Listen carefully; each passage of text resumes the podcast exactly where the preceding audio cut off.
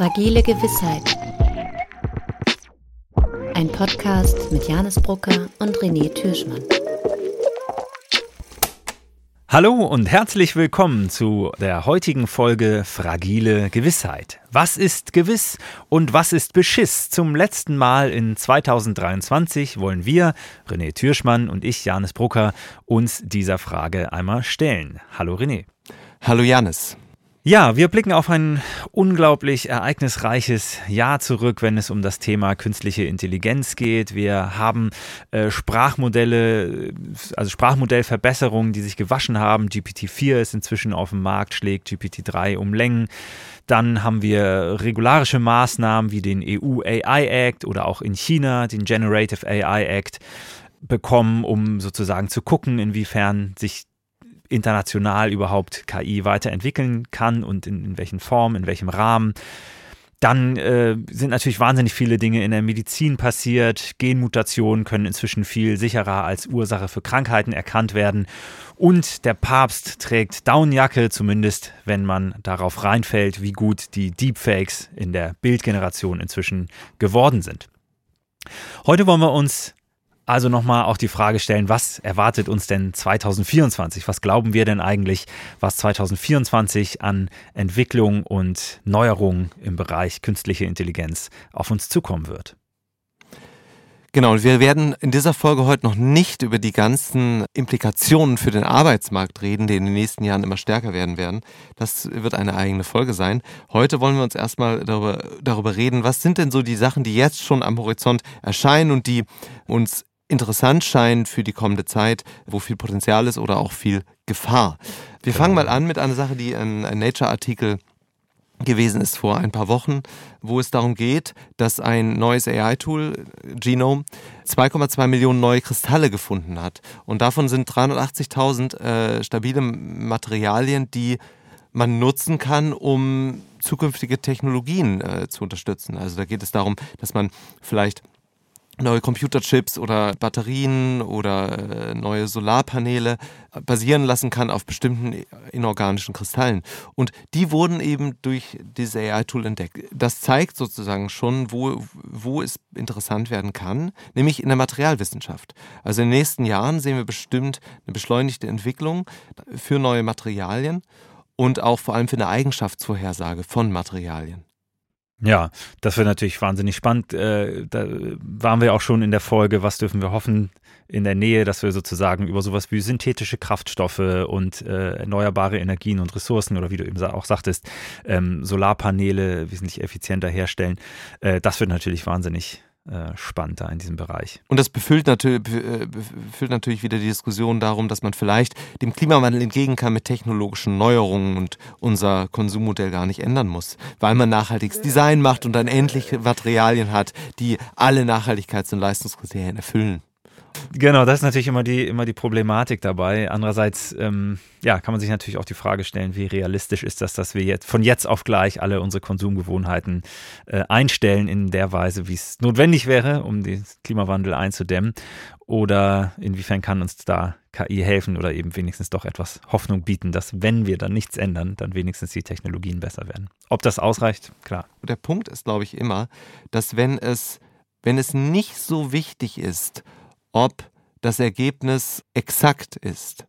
Also in dem Sinne exakt, dass man es nochmal nachprüfen mhm. kann und so weiter oder vielleicht auch verbessern kann, dann ist KI super. Also wir haben, wir sehen das ja bei den ganzen generativen ja. KI-Sachen für Bilder und für Musik und für Video. Das generiert ein Bild und man kann es aber danach dann noch so anpassen, dass es wirklich zu dem passt, was man will. Bei Materialwissenschaft ist ja auch so. Man kann dann auch endlose Tests machen, dass die Materialien wirklich das sind, was man, man braucht. Und deswegen ist, sind diese ganzen Bereiche, wo eben KI so eingesetzt wird, dass es auf Vorschlagsbasis arbeitet sozusagen und man dann nochmal als ähm, Mensch sicherstellt, das ist eine Anwendung, die in den, nächsten, in den nächsten Monaten wahrscheinlich immer mehr werden wird und wo man auch wirklich leicht KI einsetzen kann, ohne dass es zu dramatischen Problemen kommt. Ne, Medizin wäre ein anderes Beispiel, wo das, wo das nicht so gut geht. Du willst ja jetzt nicht jemanden operieren lassen und, ähm, und dann geht es eben doch schief. Oder äh, eben bei Real World AI, also Robotics und so, macht es das auch viel schwieriger, weil die Zuverlässigkeit muss viel höher sein. Ja, und du hast aber einen ganz interessanten Punkt angesprochen, der mich wieder zum nächsten Thema bringen würde, was wir vielleicht noch erwarten können, nämlich dass sozusagen Menschen aus den Vorschlägen natürlich noch äh, überprüfen müssen und gucken müssen. Und das könnte auch was sein, wo ich mir vorstellen könnte, dass das sich 2024 zumindest anfängt zu ändern, wenn nämlich so selbsttrainierende Modelle immer mehr ähm, zum Vormarsch kommen. Also auch ähm, selbstverbessernde Modelle, das ist ja in Gemini schon so ein bisschen äh, drin von Google. Ähm, also das heißt sozusagen die Idee, dass eine KI auch das Gegenüber sein kann, was auf diese mm, auf diese ähm, statistisch erstellten Vorschläge guckt, um da dann wieder anfangen kann auszusieben. Weil jetzt ist es ja eben noch so, eine KI errechnet was und Menschen müssen dann anfangen zu, zu sortieren und zu gucken, ja, das ist gut, das ist schlecht. Und je mehr das eben von einer KI auch übernommen werden kann, desto mehr werden natürlich sich die Modelle selbst trainieren und selbst verbessern. Und das kann sich natürlich ähm, exponentiell zu einer Qualität hinsteigern, von der wir jetzt noch gar nicht erahnen können, was das eigentlich genau bedeutet. Genau, gerade in synthetischer Datengenerierung. Denn das ist, glaube ich, auch was, was bestimmt passieren wird, dass ähm, Zurzeit wird ja trainiert ja. auf, ähm, auf Real World, also auf Daten, die irgendwie von Leuten erstellt worden sind. Genau, wenn von jetzt, wenigen Firmen auch, ne? Sehr, sehr wenigen Firmen eigentlich tatsächlich nur. Genau, und wenn man äh, es schaffen kann, dass man, und äh, da gibt es eben die sogenannten Generative Adversarial Networks, die eben eine noch realistischere Datengenerierung vorantreiben können, die äh, erlauben uns dann mit deutlich mehr Daten, deutlich schneller generierten Daten, auch schon annotierten Daten, deutlich ähm, größere Netze noch zu trainieren. Und das macht es natürlich spannend. Gleichzeitig ermöglicht das vielleicht auch eine Proliferation von, diesem, von diesen Möglichkeiten in, in die Breite, dass immer mehr Leute das machen können. Denn es können ja zurzeit nur viele, wenig, also wenig große Firmen können überhaupt solche LLMs trainieren. Und, und, die Datensätze auch anbieten. Ne? Ich denke, das wird Hand in Hand gehen. Also das eine ist sozusagen selbst eine sich selbst trainierende KI und das andere, das also habe ich mir zumindest noch als, als neuen Punkt aufgeschrieben, ist eben das eigene synthetische Trainingsmaterial, was dann noch von KI erstellt wird und was eben ablösen wird, diese großen Firmen, die überhaupt diese Datensätze anbieten, beziehungsweise auch KI-Hersteller, die darauf angewiesen sind, solche riesengroßen Datensätze haben, äh, zu haben, denn ohne die deren, sind deren Modelle ja gar nicht so viel wert. Und wenn das jetzt eben selbst hergestellt wird, dann wird da auf einmal ähm, ja, ein Schiff losgetreten, was dann irgendwie im, im, im Riesenozean nochmal mit, mit Volldampf sozusagen vorausfahren kann. Ne? Genau, das eine ist halt sogenannte die rekursive KI-Forschung, also wo dann sozusagen wirklich KI-Systeme ja. sich selber weiterentwickeln. Genau. Und genau. da weiß ich mhm. nicht ähm, genau, wie schnell das wirklich Realität wird, weil davon wird ja schon lange geredet und alle hoffen. Äh, und dann gibt es eben diese, diese andere Sache, dass, ähm, dass du eben Daten synthetisch generierst. Und ich glaube, die synthetische Datengenerierung, die genau. wird ja teilweise schon zur Augmentierung benutzt äh, von, von Datensätzen. Ähm, das heißt, da ist man, glaube ich, schon relativ weit, das zu tun. Und das wird, glaube ich, auch nochmal sehr spannend, was, was das dann für Implikationen nochmal hat, was das bedeutet. Ne? Also es ist ja jetzt schon so, wenn man so will, dass ähm, sehr, sehr viel Filtrierung stattgefunden hat, dadurch, dass nahezu alles Trainingsmaterial, was in so großen Sprachmodellen drin ist, äh, halt äh, sozusagen im Internet zu finden ist. Das heißt, sehr viel ähm, von Generationen, die sich weniger im Internet aufhalten, ist da schon gar nicht enthalten. Wenn jetzt noch mehr menschlicher Faktor, sag ich mal, grob gesprochen, da rausgenommen wird, also wenn jetzt quasi nur noch KI erstelltes Material, wo ja kein Mensch dann mehr geguckt hat, ist das hier überhaupt noch wahr und richtig oder, oder, oder sinnvoll oder wie auch immer oder, oder gut zusammengestellt, sondern einfach nur egal, die Masse macht's. Ähm, das wird auch nochmal sehr spannend, was das dann für Implikationen hat, wenn, wenn das das neue, wenn das die neuen Datensätze werden, auf denen dann die Sprachmodelle oder überhaupt die Modelle aufbauen. Ne? Ja. Genau, was auch auf jeden Fall kommen wird, ist, dass wir, wenn, wenn es eben leichter wird, auch verschiedene, verschiedene Daten zu generieren, also mit diesen Generative Adversarial Networks wird es auch vielleicht möglich sein, dann nicht nur Texte zu generieren, sondern auch Bilder und Videos, dass wir ähm, sogenannte multimodale Transformer sehen, also Generative AI, die erlaubt, dass du äh, Text reingibst, Video rausbekommst oder Video reingibst, Text rausbekommst und so weiter, also ja. in alle Richtungen. Ja. Und wir sehen ja jetzt gerade in den letzten Monaten entwickelt sich die, äh, die Möglichkeit zum, also wir alle haben schon gesehen, wie toll, was für, was für krasse Bilder äh, generiert werden können. Das wurde ja immer noch ein bisschen besser. Gleichzeitig haben wir auch gesehen, dass Musik generiert werden kann. Das hat noch ja. Luft nach oben. Und dann haben wir, ähm, sehen wir aber auch, dass Videos generiert werden können. Und da wird es auch spannend, inwieweit das Einfluss haben wird auf die Entwicklung äh, von Hollywood. Denn ähm, Ja, es gibt absolut, manche, ja. die jetzt sagen, also äh, bald äh, wird es uns ermöglicht, dass wir Filme vertonen. Äh, nicht vertonen, sondern dass wir Filme generieren lassen. Also vertonen Ja. auch, aber dass wir Filme generieren lassen, sagen, hier ist mein Roman, ähm, mach mal daraus einen Film. Oder zumindest Teile von Filmen. äh, KI Ja, und zwar, lassen. woran ich eben als, als allererstes denken würde, wären natürlich all sowas wie Statistenrollen, ne? Hintergrundgeschehen, sag ich mal. Also, du bist in einer Bar und da sitzen halt irgendwie äh, 15 Leute noch an den Tischen. Da hast du halt bisher Statisten für gebraucht. Äh, Das kann ich mir sehr gut Mhm. vorstellen, dass, dass das ziemlich schnell wegfallen wird. Das ist ja eigentlich, fällt mir gerade ein, das hat ja eigentlich Peter Jackson schon mit Herr der Ringe, was ja inzwischen, wenn man es genau nimmt, schon ein uralter Film ist, Mhm. äh, schon angefangen zu machen, indem er so Computersimulationen für diese riesen Schlachten eben ähm, schreiben lassen hat.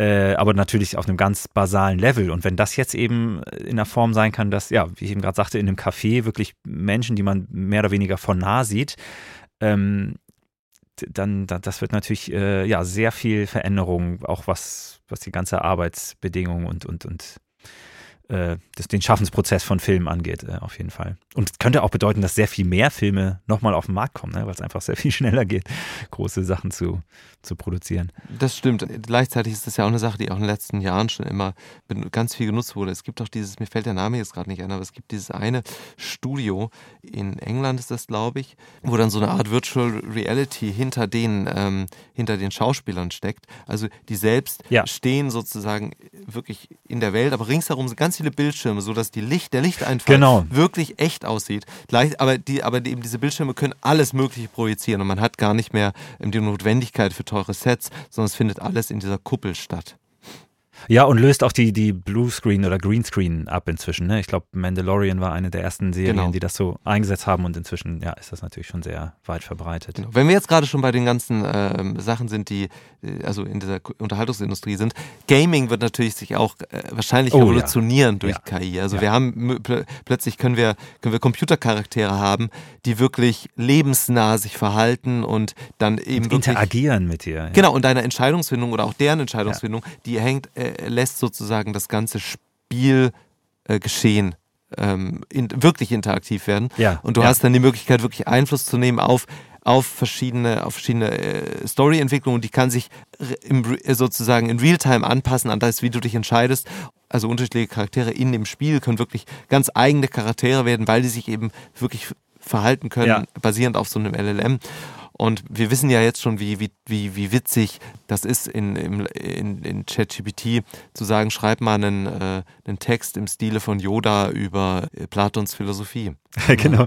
Das ist, ich, ich dachte gerade, das ist so ein bisschen wie, wie diese Du entscheidest selbst Bücher, die, die Ja. habe ich früher als, als Kind irgendwie gelesen, wo, wo es dann heißt, keine Ahnung, wenn du das machst, dann liest weiter auf Seite 15, wenn du das machst, weiter auf Seite 32.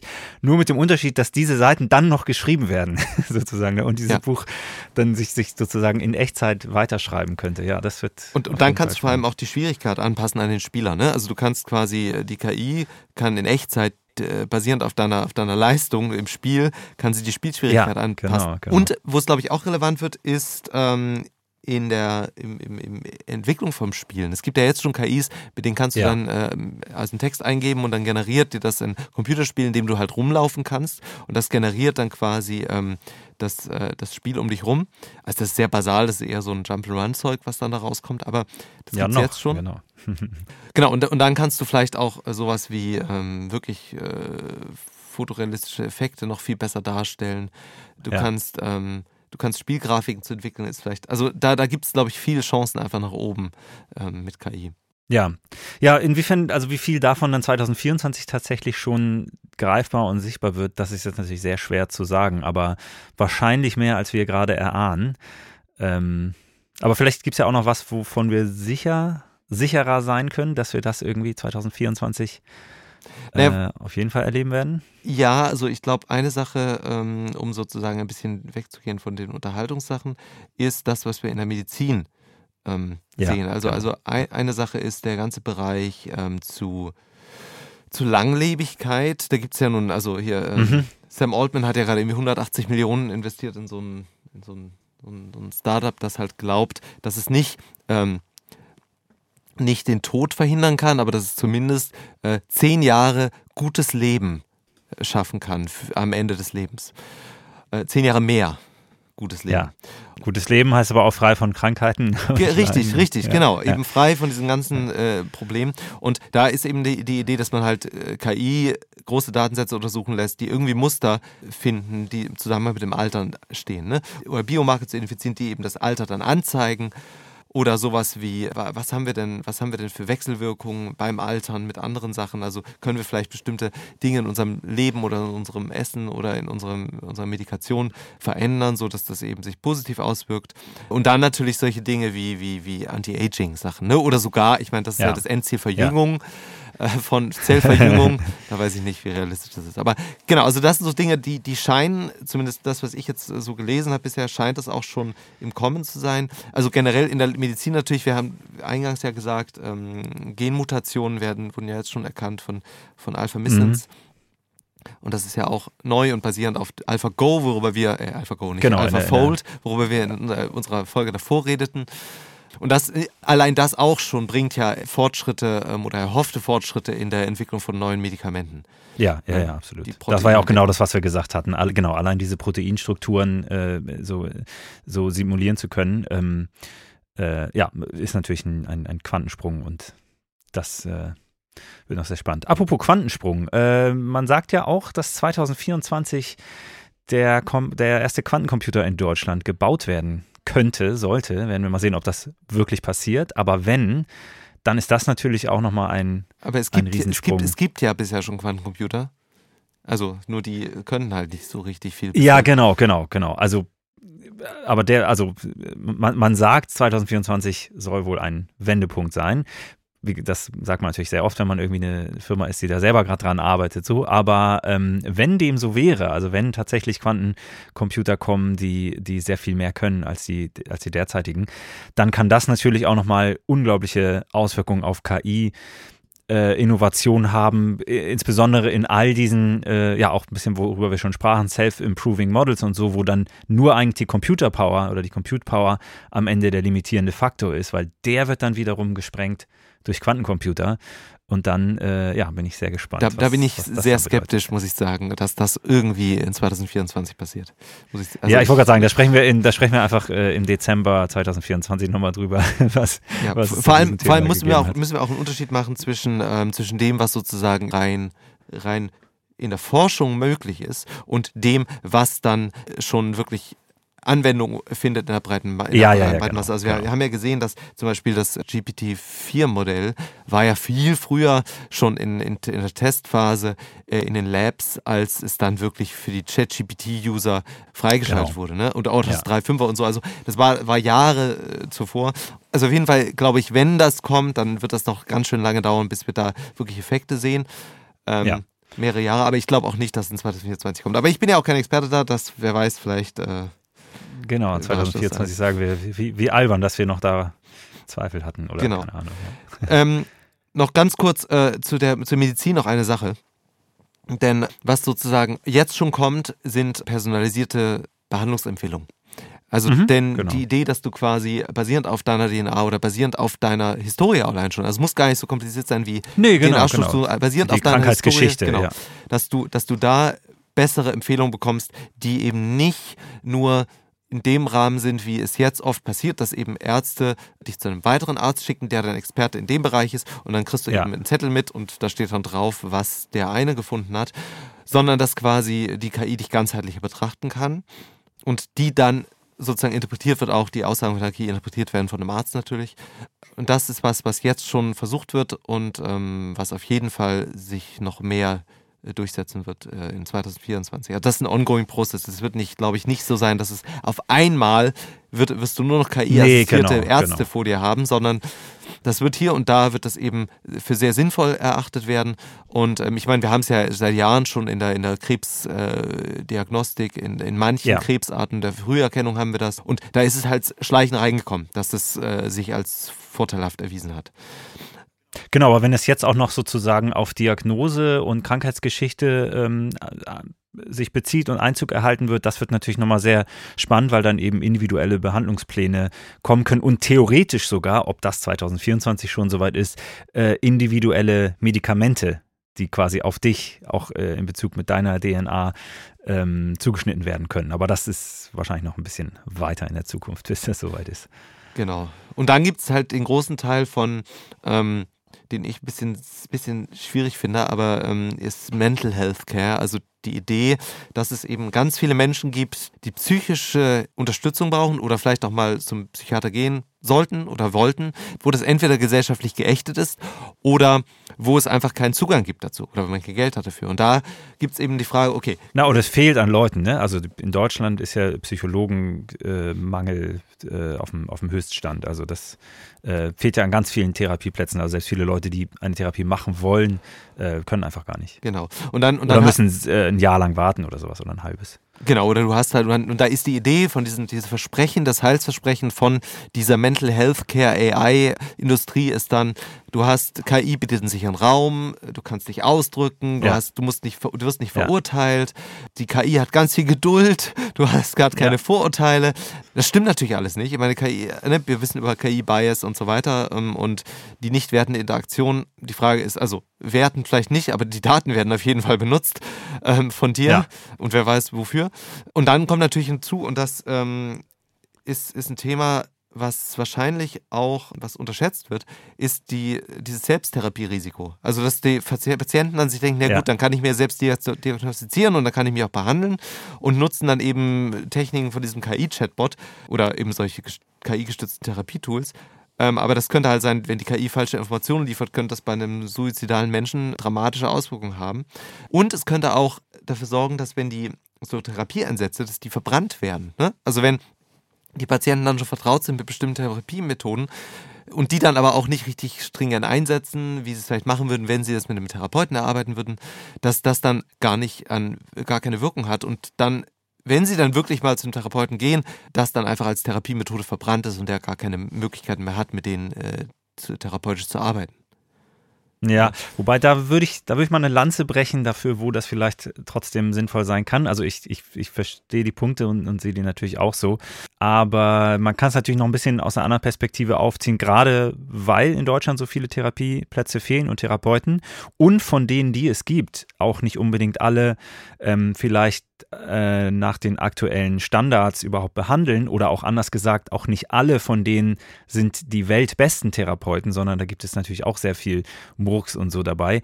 Also auch da kann es dich treffen, dass du schlecht beraten, falsch beraten wirst oder, oder in die falschen, also die falschen Ansätze gewählt werden, dass äh, bestimmte Diagnosen auch einfach nicht äh, richtig gestellt werden. Das gibt es auch. Das äh, kann man wissenschaftlich nachweisen.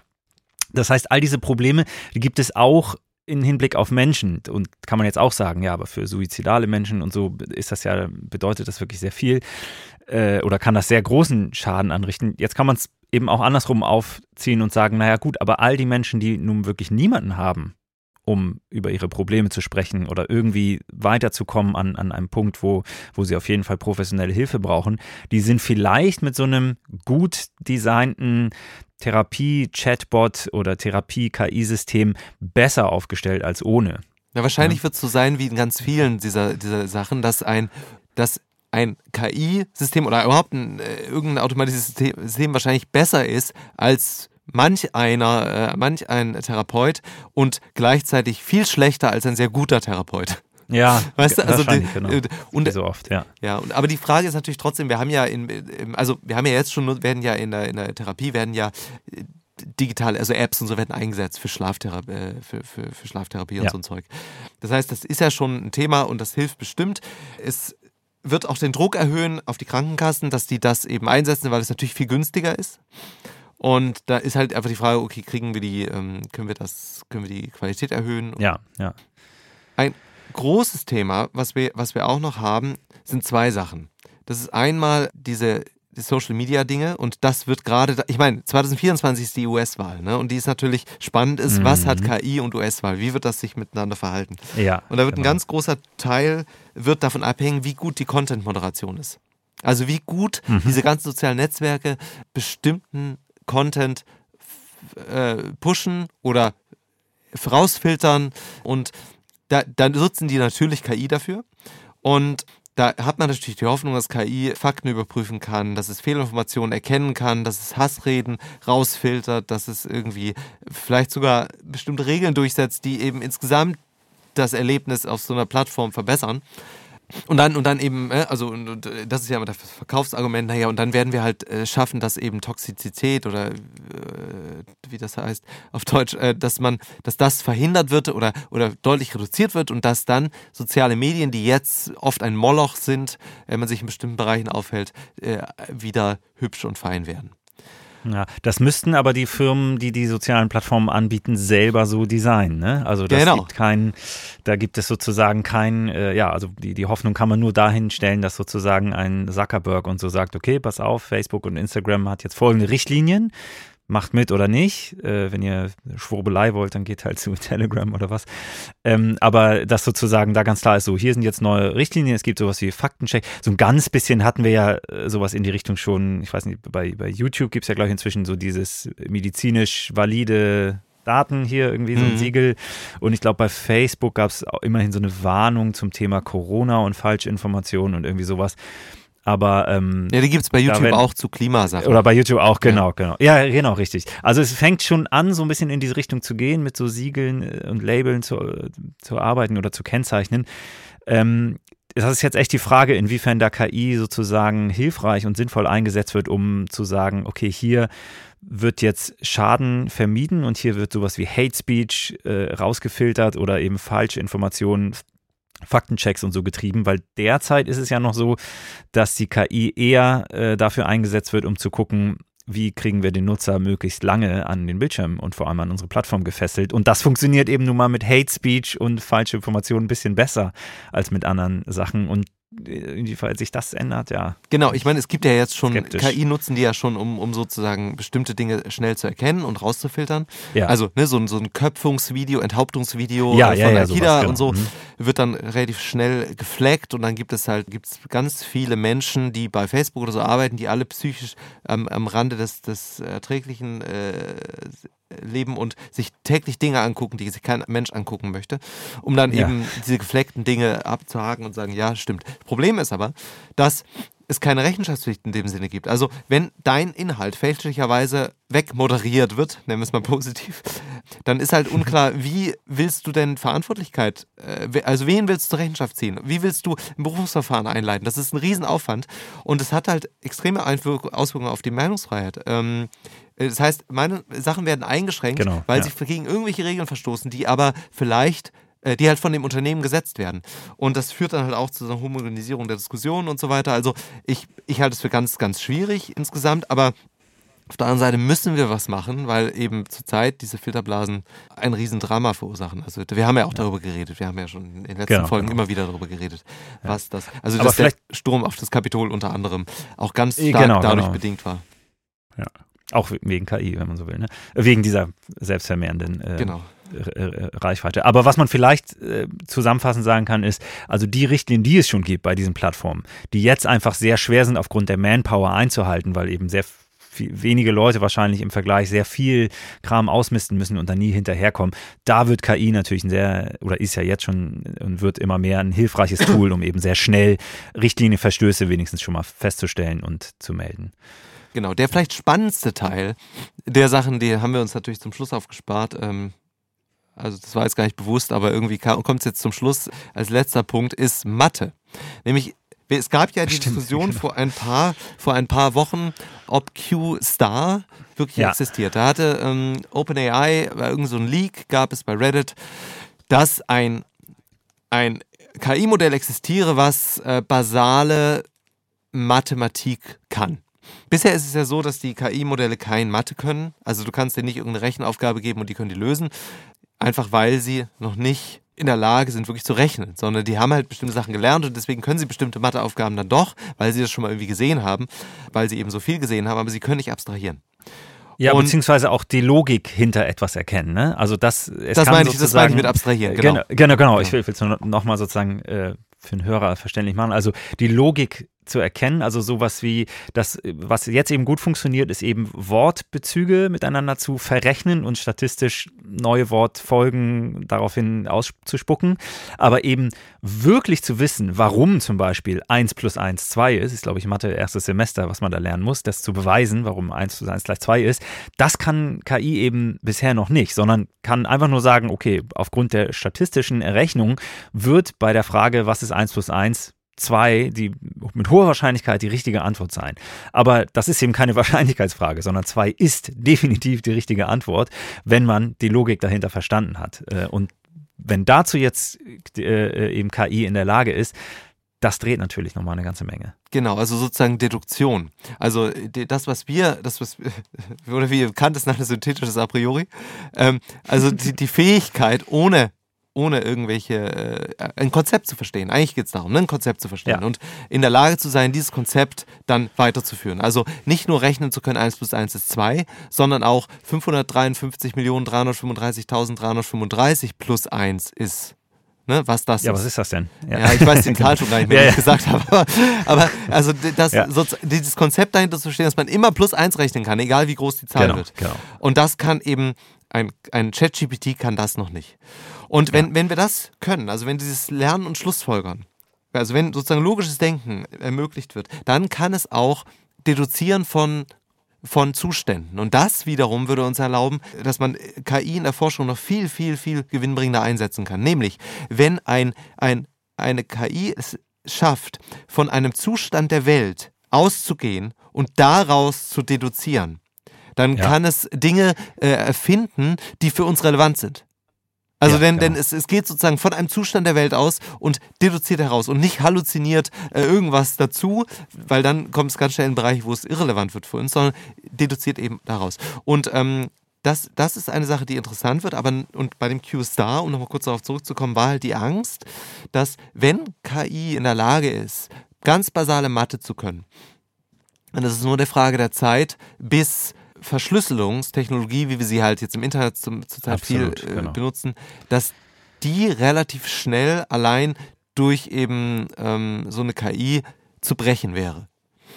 Und das würde natürlich Wahnsinnsauswirkungen auch. Ähm, also wenn das jetzt äh, äh, plötzlich äh, spontan emergen würde aus einer KI und äh, irgendwer hätte das plötzlich, dann würden wahrscheinlich auch äh, die Aktienmärkte verrückt und so, weil dann stellt sich sozusagen sofort die Frage, okay, wie sicher ist denn unsere gesamte Kommunikation? Und ja. wie sicher ist denn unser gesamtes, ähm, unsere gesamte Gesellschaft, die eben auf digitaler Verschlüsselung basiert?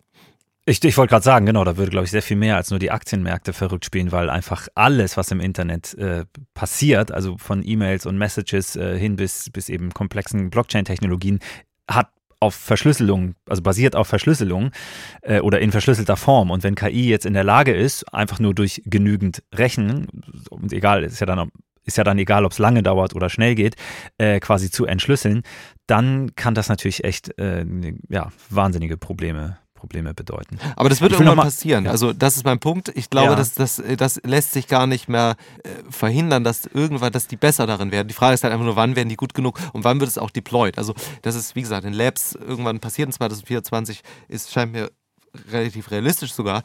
Äh, die Frage ist, wann mhm. ist es, dass wir das mitbekommen? Ne?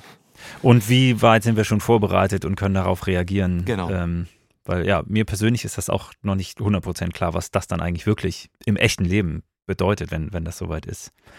Vielleicht noch eine kleine Anmerkung an dieser Stelle. Wir haben jetzt in diesem Zuge ja öfter mal das Wort, also die Wörter denken und verstehen und so benutzt. Oh, danke, Janis. Liegt, liegt natürlich, also da haben wir uns ja schon ab und zu immer mal ähm, vorsichtig wieder aus dem Fenster äh, zurückgelehnt in den Raum rein, dass wir natürlich sehr vorsichtig mit diesen Begriffen umgehen wollen, wenn es in Bezug, äh, wenn es um künstliche Intelligenz geht. Aber man muss natürlich an dieser Stelle schon noch einmal hinzufügen, dass wenn jetzt sowas wie Schlussfolgern und Logik hinter etwas verstehen und Konzepte und daraus etwas ableiten ähm, möglich ist im Bereich künstlicher Intelligenz, dann geht dann geht das natürlich sehr viel weiter in die Richtung von echtem Denken und echtem Verstehen. Ob das dann immer noch gleichzusetzen ist mit menschlichem Denken und menschlichem Verstehen oder menschlicher Intelligenz, das können wir nochmal in einer extra Folge natürlich genauer diskutieren. Aber man muss das auf jeden Fall mal ganz deutlich so sagen. Wenn das soweit ist, dann kann KI wirklich sehr viel mehr das, was wir eben jetzt verstehen, nennen. Und das ist natürlich ja, eine, eine Wahnsinnsauswirkung für die Welt. Richtig. Und was das dann bedeutet für den Arbeitsmarkt und auch uns Menschen dann sozusagen und auch für unser Menschenbild, darüber reden wir dann das nächste Mal, denn die Frontier of Automation ist immer weiter am, am, am, am hinauswachsen und kommt immer dem näher, was wir als vielleicht Frontier of Complexity für uns sehen und ob wir sozusagen so eine Frontier of Complexity haben und was das überhaupt alles ist. Darüber reden wir dann im nächsten, in der nächsten Folge. Im nächsten Jahr, genau. Also wir haben sicher noch nicht alles, was 2024 äh, passieren wird, hier angerissen. Vielleicht habt ihr ja auch Ideen, schreibt uns gerne in die Kommentare bei YouTube, in eine 5-Sterne-Rezension bei Apple Podcasts oder auch eine E-Mail an fragile.gewissheit.gmail.com. Wir sind immer sehr ähm, froh über Feedback und Anregungen. Ähm, aber jetzt erstmal sagen wir vielen Dank fürs Zuhören und wünschen euch natürlich einen schönes neues Jahr 2024. Wir hören, beziehungsweise ihr hört uns dann hoffentlich dort auch wieder weiter. Bis bald. Tschüss. Tschüss.